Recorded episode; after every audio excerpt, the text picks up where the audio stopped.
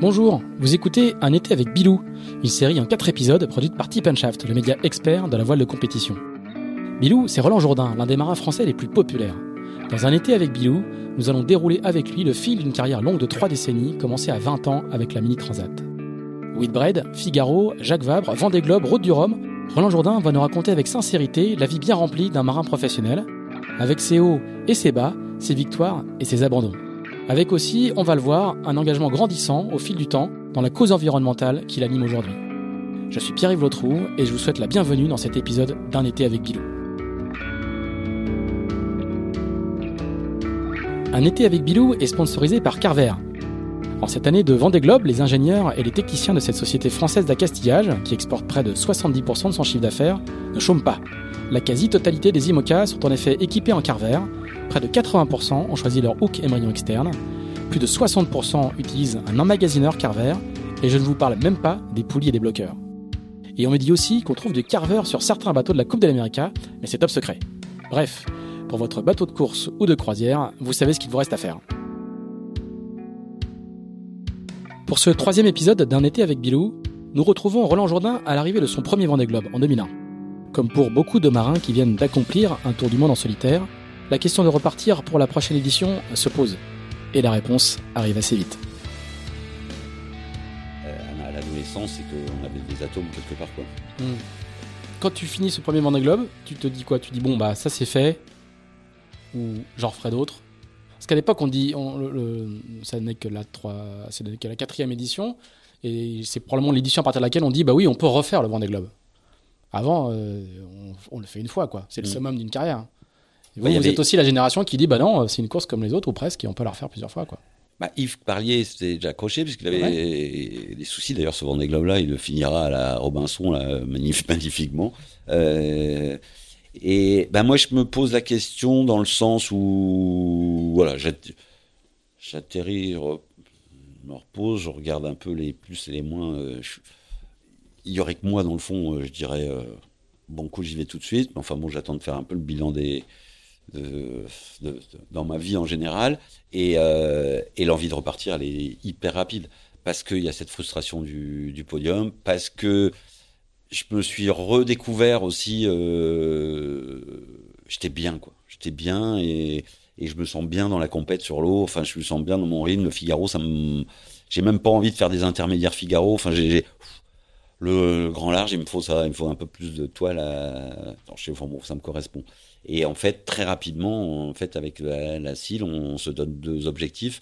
Euh, si on veut refaire le prochain Vendée, il faut d'une part bien revendre ce bateau euh, pour pouvoir investir dans un nouveau, et d'autre part trouver un partenaire. Et ça va être le cas euh, quand Veolia va rejoindre CIL pour 2004-2005. Euh, et, et c'est là, pour le coup, qu'on se retrouve avec Jean Le Cam et qu'on se construit ensemble dans un moule un, un même plan lombard. Un même plan lombard. Juste pour l'anecdote, le bateau il faut bien le revendre. Tu le revends à un petit jeune qui arrive sur le circuit. Et Alex Thompson. Alex Thompson. Et j'en revends à Alex, donc super. Et avec la condition, moi je suis ravi, hein, avec la condition de faire la Transat Jacques Vabre ensemble. Et donc on fera la Transat Jacques Vabre 2003 euh, ensemble. Euh, non. Je vais te dire. 2005. 2003, 2003. 2003, 2005, c'est avec Hélène. Ouais. Et, euh, et on fera ça ensemble avec Alex, qui oh bah, c'est un super souvenir. Hein. C'est un super souvenir, sauf que Alex était un chien fou. Euh, j'ai fait un peu de progrès, mais surtout lui beaucoup, parce qu'il avait quand même son accent de la banlieue des Pays de Galles euh, où je ne comprenais rien. Depuis Alex, il parle beaucoup mieux, je trouve. Et qu'est-ce qu'il causait? Donc j'ai fait mon tabarly moi pendant cette transat Jacques parce que j'arrivais plus à lui répondre tellement il parlait. Et, euh, et je vois rapidement que c'est effectivement un, un, jeune chien fou torcheur de toile euh, d'ailleurs, il ramènera le bateau en solitaire après la Jacques Vabre. On va faire deux dans cette Jacques Vabre, voilà, un deuxième. Euh, et puis, euh, il ramène en solo, il bat le record des 24 heures dans le retour. Et puis le lendemain, il met la cabane sur le chien, il pète le spilour, enfin, il fait un truc.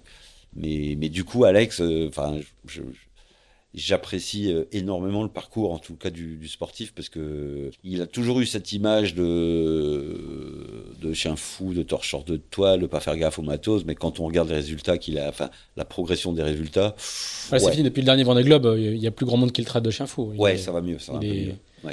il fait partie des gens euh, qui peuvent prétendre à la victoire Ouais, sans, ouais, sans, carrément. sans- sans difficulté.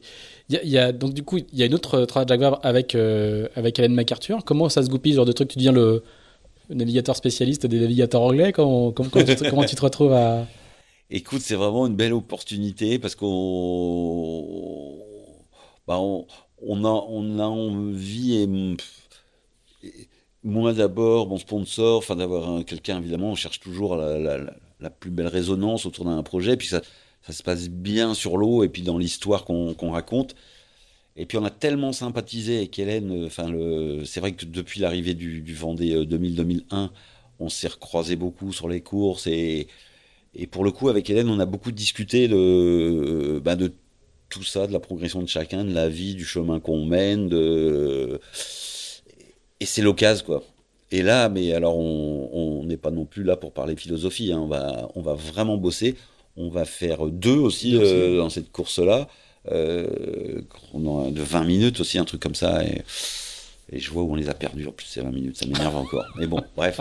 Et, euh, et on va passer une super course avec une, avec une petite nénette que je connais évidemment comme concurrente et, et comme amie euh, à terre. Mais sur un bateau, Hélène, c'est un bonheur. quoi. C'est euh, autre comme ça. Et quand, et quand on dit que la course au large, c'est- vraiment égalitaire entre, euh, entre hommes et femmes, euh, Hélène, elle est le- un des plus beaux exemples. Quoi. Parce qu'évidemment, elle a la caisse, elle est tonique, mais enfin, elle est quand même haute comme, euh, comme trois pommes. Et, euh, et, c'est pas du tout la carrière d'un rugbyman. Et elle va nous donner. euh, elle va nous donner euh, ouais, moi, elle va me donner des des super bons. On va, on va rire, on va bosser, on va rire.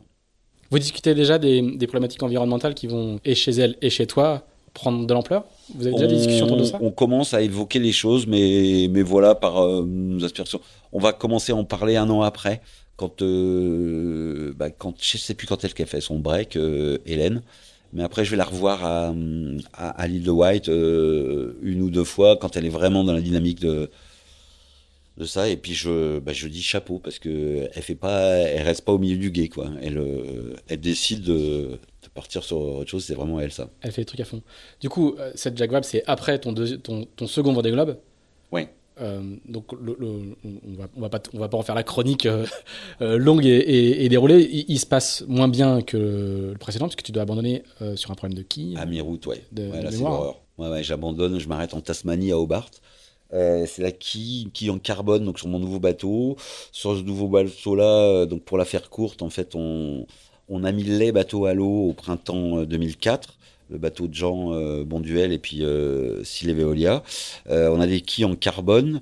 Euh, on a choisi le carbone euh, pas pour des questions de poids en priorité, mais euh, pour des questions de fiabilité, tu vois, en se disant qu'un un carbone bien réalisé, euh, c'est indestructible, quoi.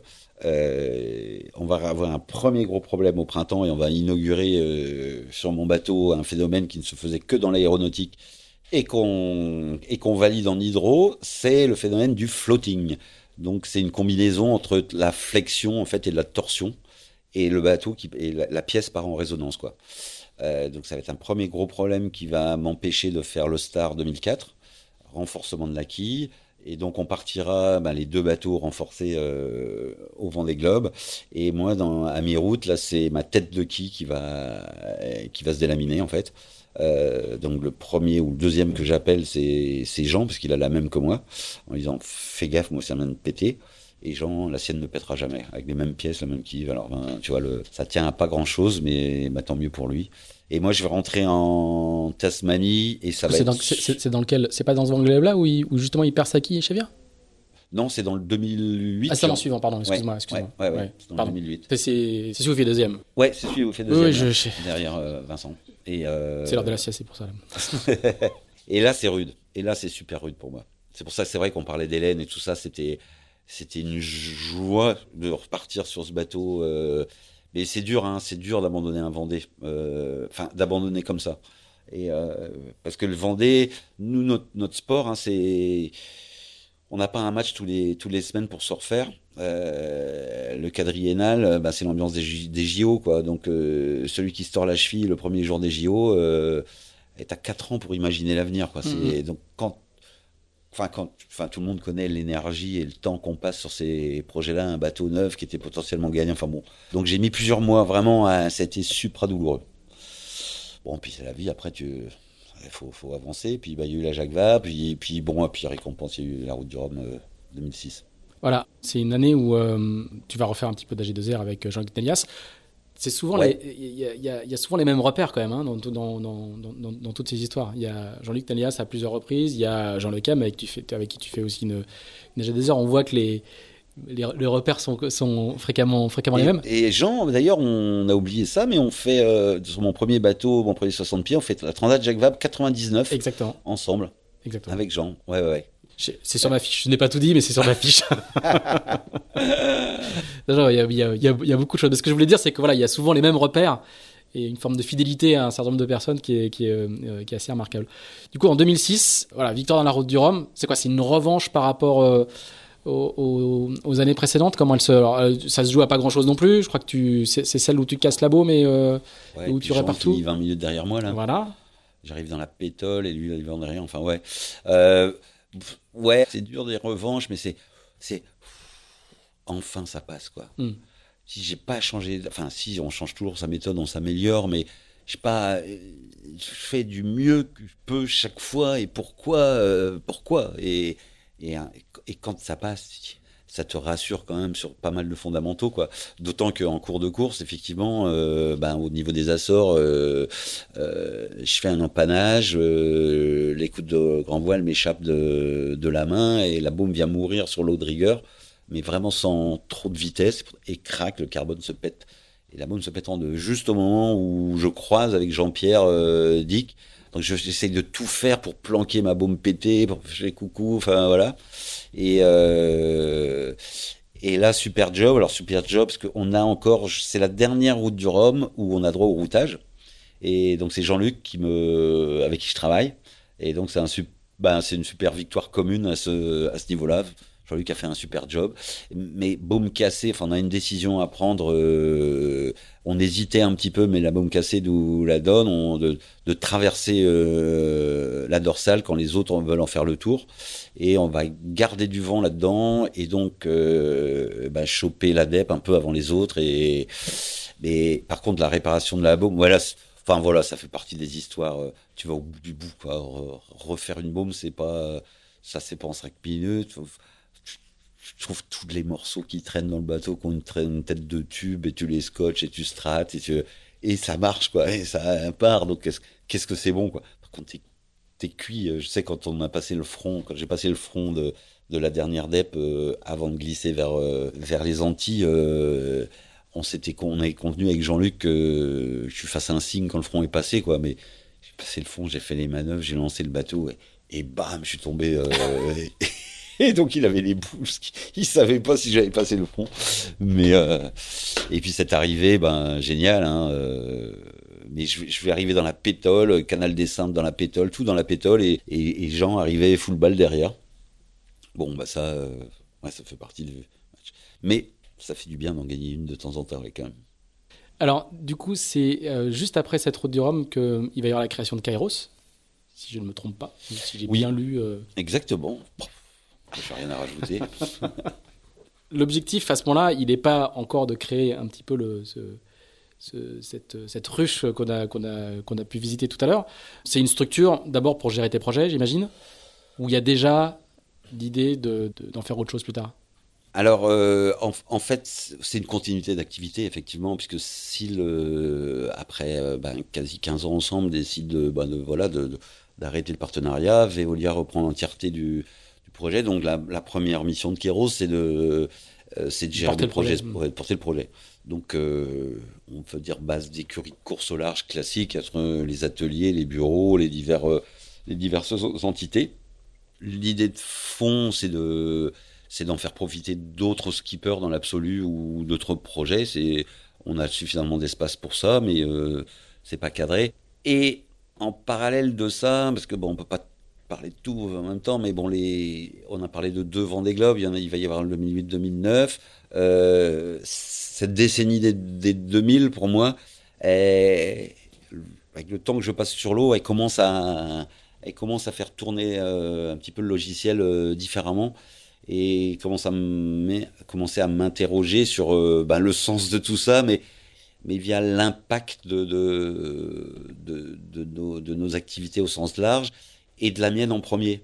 Euh, à tel point que c'est vrai qu'entre 2006 et 2010, euh, je suis franchement pas à l'aise dans mes bottes sur le bateau, dans ma compète, parce que ça me tourne dans la tête tout ce carbone dont je suis amoureux, ce composite, euh, je suis né dedans, et je sais que c'est pas bien et je sais pas comment on peut faire autrement et il y a que ça qui peut être mon outil de compétiteur.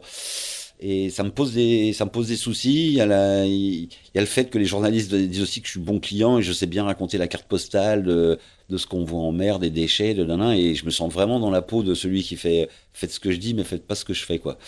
Et donc, ça va me poser des vrais soucis. Alors, d'un côté, d'un côté, c'est un moteur parce que je me dis, ben, plus les feux brillent et plus on fait du résultat, plus, plus on pourra envisager des choses. Mais d'un autre côté, je me dis aussi, mais je pourrais pas faire ça euh, 30 ans. Donc, au moment de la création de Kero, c'est pas l'objet vraiment, euh, mais les deux années suivantes, 2008-2009, quand le bateau nous laisse un peu de tranquille euh, et, qu'avec l'équipe à l'atelier, on peut réfléchir, on commence à penser euh, qu'est-ce qu'on peut faire nous-mêmes, sur quoi on peut agir, bah, peut-être les matériaux. Et on s'est tourné en fait vers le monde du végétal, qui pour moi est un début en fait de de boucles que je boucle parce que je suis venu à cette passion métier par l'amour des grands espaces, de la nature, du vert, du bleu.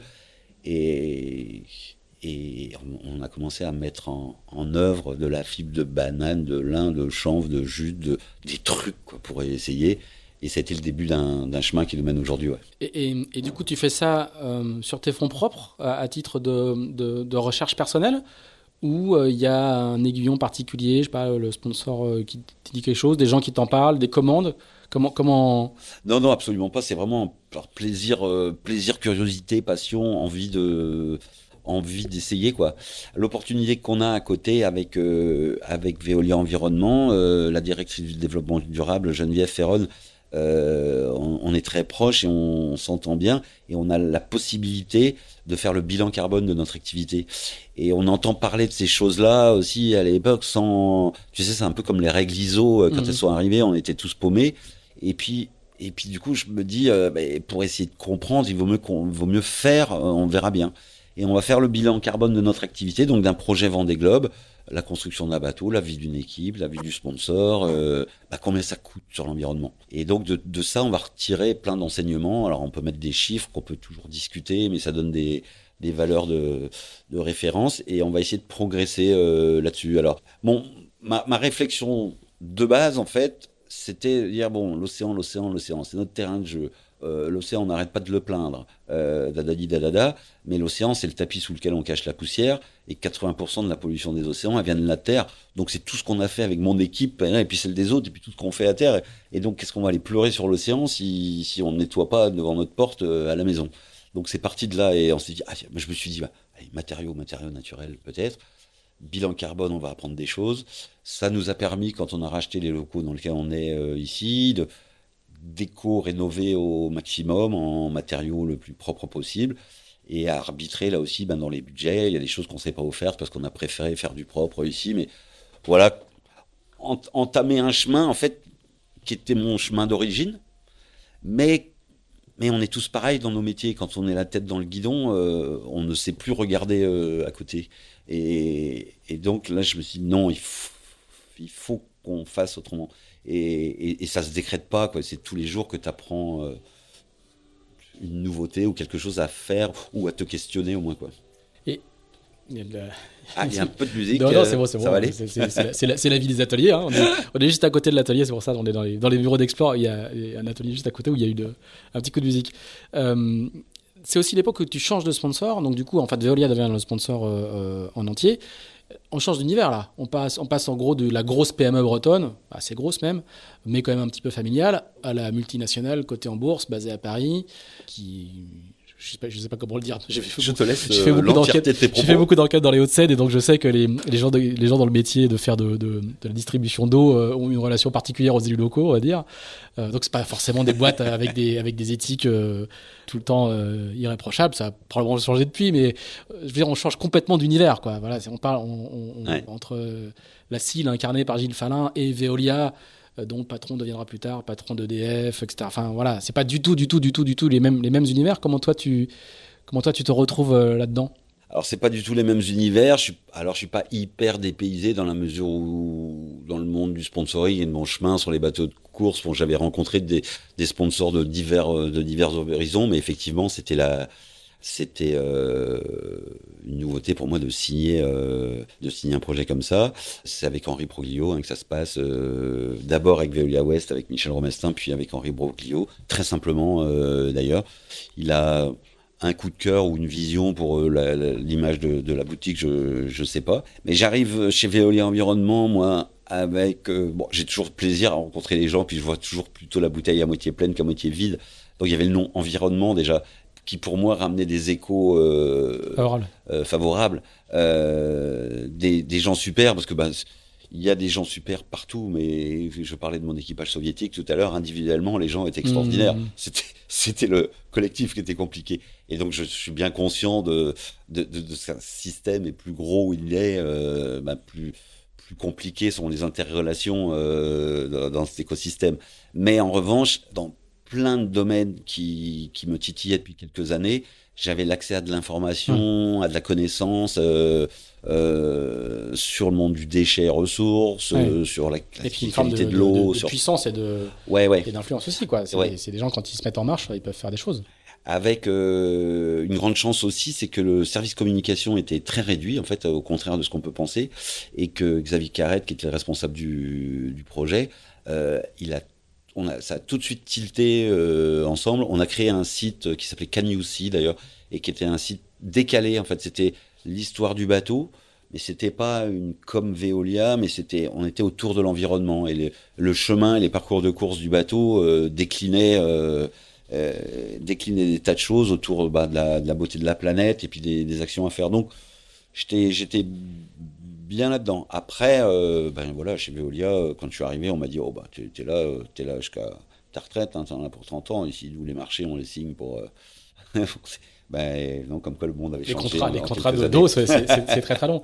Alors, euh, avant de parler de la fin, on va juste parler de, du, du troisième Vendée Globe, qui lui aussi va s'achever de manière un peu, peut-être encore plus frustrante que le précédent puisque tu as à nouveau un problème de quille et que et que tu abandonnes au, au, pire endroit qui soit, c'est-à-dire aux Açores, mais dans la remontée. Ouais. Alors étonnamment, je, je, garde bien moins de douleur de cet abandon-là que du deuxième. Le deuxième, c'était vraiment euh, un, échec, une, quelque chose d'inachevé. Enfin, alors, je sais pas si l'arrivée du Vendée Globe, c'est de passer le Cap Horn, c'est pas ça, hein, mais bon, on était en match avec Mich, euh, c'était super. Il était euh, il était devant, mais tout était encore possible. Euh, puis, et puis bim, après les Malouines, là ouais, euh, je, heurte un, grand mammifère euh, marin.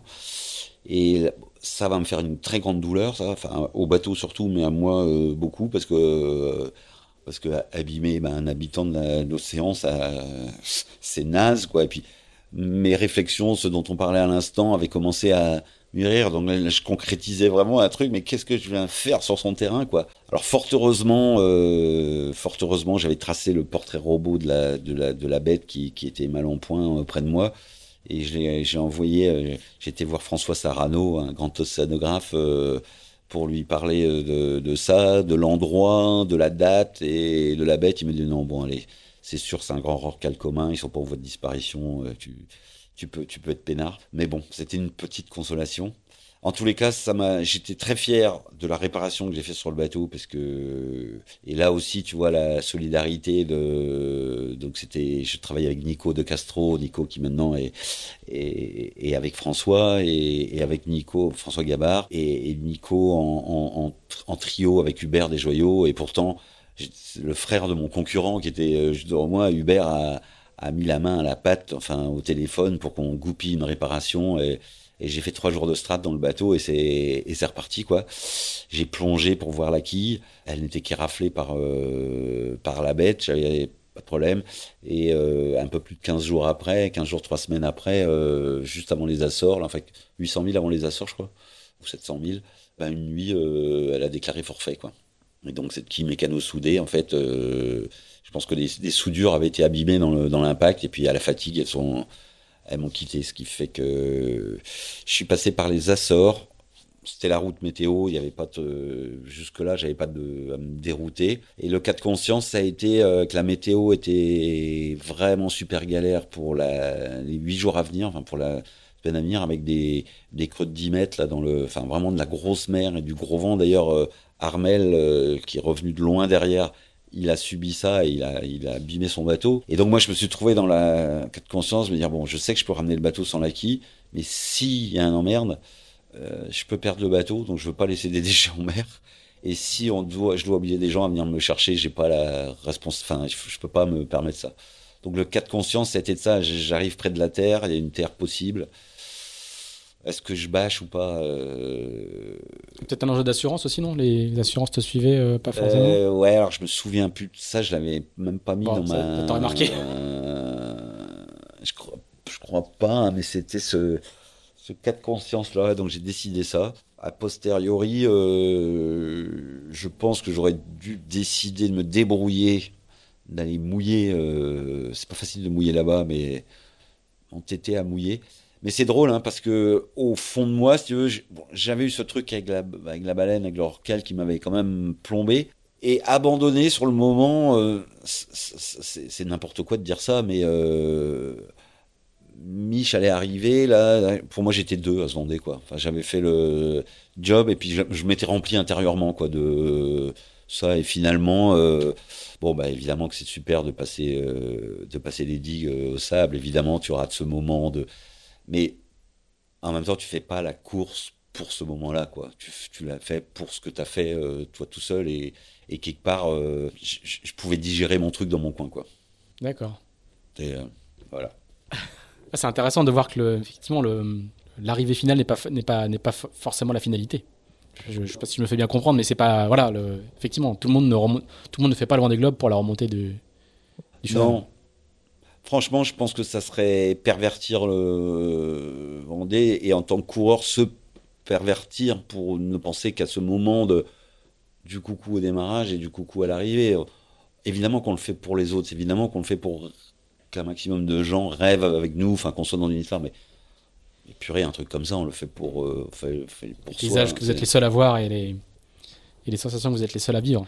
Alors du coup, comme euh, après chaque euh, abandon de Vendée Globe, il bah, y a une victoire dans la route du Rhum derrière. oui, c'est fou, hein. Oh, qu'est-ce que ça m'a fait du bien celle-là. Parce que là, comme la précédente. Donc tu gagnes la route du Rhum 2010 à nouveau. Ouais. Et là, par Doublé en contre, IMOCA qui, qui n'a pas été refait depuis. Hein. Euh, Pas non, je crois pas, non, non. Mais là, le problème, j'ai un cas de conscience. Autant en 2006, je sais que j'ai un bon bateau, enfin, je pense en tous les cas, mais mais j'ai pas encore vu qu'il était moins rapide que les phares. J'ai pas vraiment vu quoi. Et là, j'ai commencé à bien voir dans le Vendée Globe 2008-2009, même si Mich, il a été au-dessus du lot. Je peux te dire que j'avais quand même les boules parce que là, je le commence, connaissais à fond mon bateau quoi. Et donc, j'ai l'opportunité de pouvoir louer un Mark Turner, le bateau BT, l'ex de BT de, Jojo, de Seb Joss, et, je récupère le plan phare. Et là, euh, comme avec mon équipe, avec Phil Legros, avec Pifou, avec tout ça, on a, quand même pas mal de, billes, euh, de données. Euh, on peut vite comparer les vitesses, on peut vite voir. Et là, je vois vraiment que c'est un, c'est ce qu'il me faut pour la route du Rhum, quoi. Et donc, je vais le louer. On n'aura pas beaucoup de temps, euh, finalement, mais et ça va être une belle route du Rhum. Mais alors, incroyable.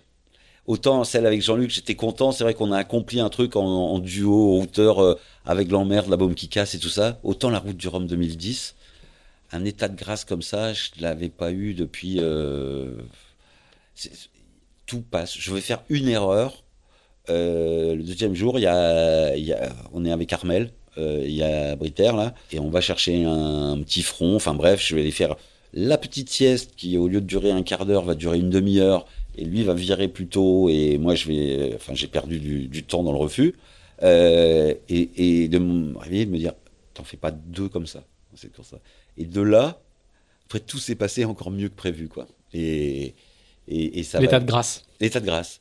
Tu sais, tu, ouais, ouais. Enfin, tous ceux qui courent un peu savent. Tu, tu, tu, prévois que ça va faire ça, paf, tu changes juste avant, enfin passe comme prévu. T'as mis le bon Genac, le bon machin, le bon truc. Euh, ça marche à tous les coups, quoi. Et, et tu sors pas la caisse à outils. Il euh, y a pas, y a pas un truc à revisser, quoi.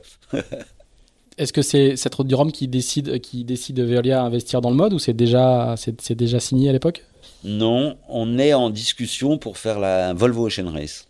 D'accord. En fait, Veolia. Ah ouais. Veolia, le sponsor, a extrêmement apprécié le, tout, toute cette campagne-là avec bah, la beauté du Vendée Globe, mais son défaut, c'est de ne pas s'arrêter dans les endroits. Et pour une compagnie internationale, euh, c'est bien de, c'est bien de visiter le monde. Donc, on va passer du temps sur un projet Volvo. Euh, qui au final ne va pas être accepté, mais il y a, c'est le début aussi de changement chez, chez Veolia. Et, et franchement, je pensais que ça allait s'arrêter euh, là, mais euh, Antoine Frérot, le, Le le nouveau pr- président, ouais,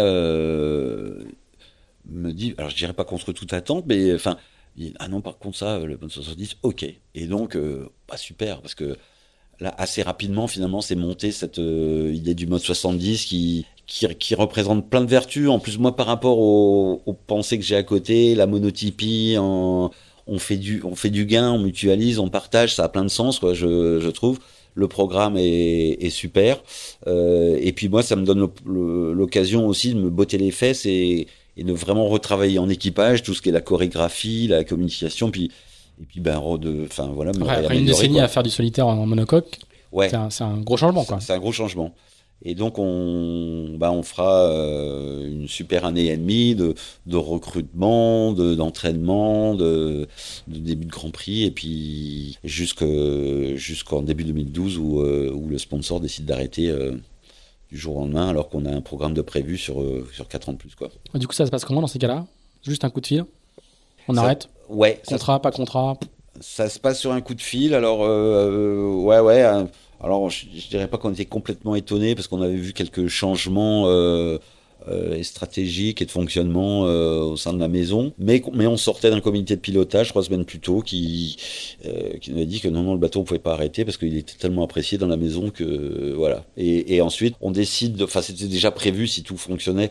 On partait au Maroc s'entraîner avec euh, avec Gitana en fait à Agadir parce que l'hiver c'est quand même dur euh, ici. Et, et en arrivant au, au Maroc hein, euh, bah, Sophie ma compagne et associée euh, me donne un coup de fil en me disant ben je viens de les avoir euh, on- arrête. Donc on avait quatre jours pour négocier. Euh, alors on a négocié. Il fallait que ça se fasse très vite et et bon, je pense que de toute façon, il n'y avait pas de. Ça servait à rien de faire traîner des choses quand c'est décidé comme ça. Et donc, on s'est trouvé ben, dans une situation très terrible. Alors, moi, très dur dans la mesure où on naviguait tous les jours. Il fallait pas qu'il y ait de fuite. Et j'étais le seul avec une. Ben voilà, on était une dizaine là-bas. On s'entraînait tous les jours contre Gitana. Donc, ça a duré quatre jours comme ça. Donc, le premier jour, j'y croyais pas. Le deuxième jour, ça a commencé à. Et puis le troisième jour, puis le dernier jour, je voyais plus les pénons. hein. Donc euh, les gars devaient vraiment se dire, euh, il est naze notre barreur là, parce que et, et donc bon, j'aurais annoncé au petit groupe. euh, et c'était la première fois que je prenais une baleine à terre, tu vois. Ah oui. Mais euh, donc ensuite, bah voilà, ça fait partie de la vie. hein. Il n'y a pas eu de rancœur. Enfin, ça se comprend, ça se comprend très bien. Il fallait nous surtout bah, voir effectivement comment rebondir. On, on- avec Sophie, on s'est tâté. Est-ce qu'on ferme tout, on arrête tout euh, Ce serait plus prudent. Et puis on vend et puis on repart de zéro. Et puis en même temps. euh, voilà, l'idée de la diversification, enfin les autres pistes avaient fait du chemin, on a une, vraie envie de toute manière d'aller explorer d'autres voies et, euh, et qu'on n'était pas, on n'est jamais à l'abri d'une bonne nouvelle. On pouvait retrouver un sponsor, donc on a remis toute l'équipe autour de la table et on a engagé. Et puis ben, les 99% de l'équipe est, est restée. Et puis on s'est dit ben on sait pas vers où on va, mais, on y va quoi.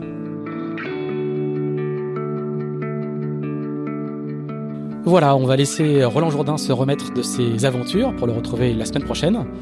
Merci d'avoir écouté cet épisode d'un été avec Bilou, produit par Tip Shaft. Si vous l'avez apprécié, n'hésitez pas à le partager, n'hésitez pas non plus à nous dire ce que vous en pensez, en bien ou en mal. Merci également à nos amis spécialistes de la castillage de Carver, partenaire de cette série. On se retrouve la semaine prochaine pour un nouvel épisode d'un été avec Bilou.